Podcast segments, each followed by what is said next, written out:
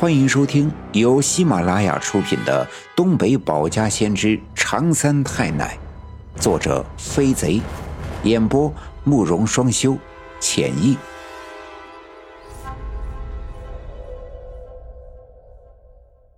第二百四十一章：鬼推磨，妖邪聚阴气，血蛇藤救命坠深渊。尽管这次进入王革命家的地穴。又一次经历了一场令人胆战心惊的恐惧，但不管怎样，我觉得还是值得的。当那场熊熊大火将这个山沟的一切都吞噬，最终化成黑色的灰烬的时候，我看着那些倒在地上被烧得焦黑的、来不及逃跑的动物，听着那些从火焰中间发出来的撕心裂肺的哀嚎。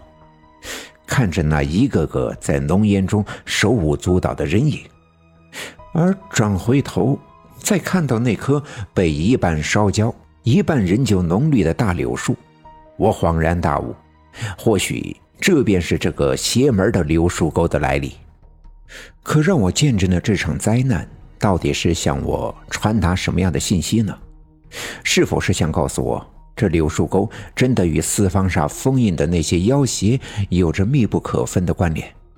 我亲眼见证了两次百鬼夜行，他们都进入了王革命家的地穴，想必是这地下吸引了这些鬼魂，榨取了他们的阴气。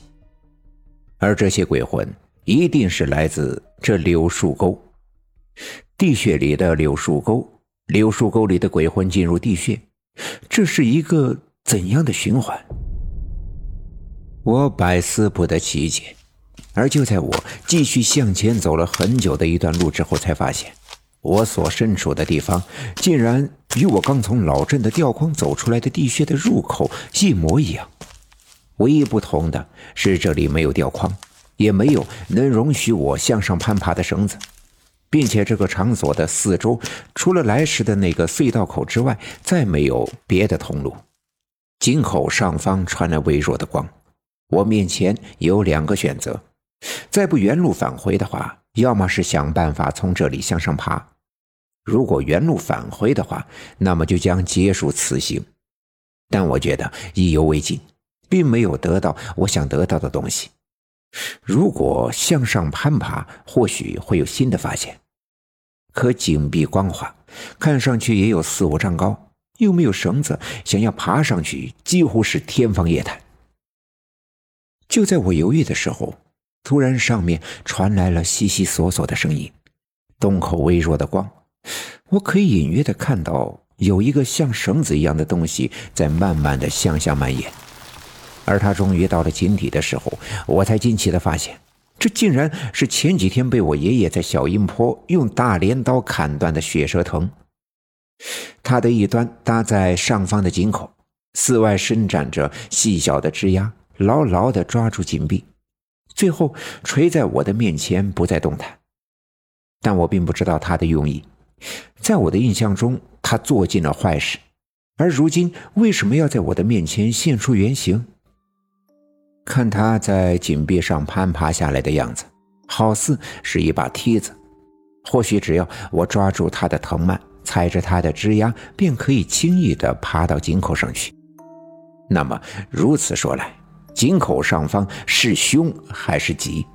他这样做的用意是善还是恶？此刻的我和他是友还是敌？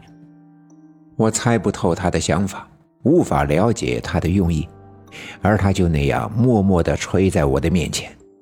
如果抛开我和他的夙愿，此刻这绝对是我唯一能够向上攀爬到井口的机会。其实选择很简单。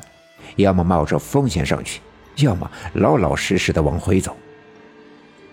其实我的选择早已定下，牙一咬，心一横，管它上面是什么，一定要上去看看究竟。直接把手电筒熄灭，别在腰间，往前走了两步，伸手抓住血蛇藤。和我印象中的一样，血蛇藤冰凉刺骨。我抬腿。踩住他那抓着墙壁的枝丫，一步步的向上攀爬。井壁光滑，凝结着水珠，偶尔有一些滴落在井底，发出滴答的声响。这响声在这空旷的地穴里显得十分的深邃。我的脚踩在血蛇藤的枝丫上，发出咯吱的声响。这声响和这滴水声在这深井里回荡。爬了一会儿，便已经对这血蛇藤的冰冷渐渐的习惯。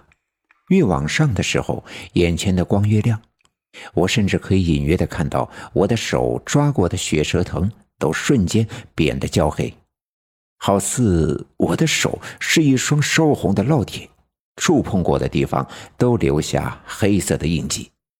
爬了好一阵子，终于快到井口，上面传来了一阵阵低沉的轰隆隆的声音，那声音低沉的震颤心魄，空气越来越寒冷。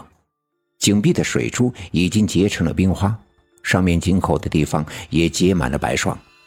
终于爬到了井口，当我的头从井口伸出来的那一刻，我向外张望，却再一次被眼前的景象惊呆。外面还是汪革命家的屋子，屋里却不见老郑以及我爸他们这些人。屋子是空旷的，没了柱子，没有家具。王革命家的火炕也不见了，只剩下一个空荡荡的方框。取而代之的是，屋子中间有一盘巨大的石磨，有一头毛驴脖子上套着绳索，正围着石磨一圈圈的走，拉动着石磨，发出轰隆隆的声音。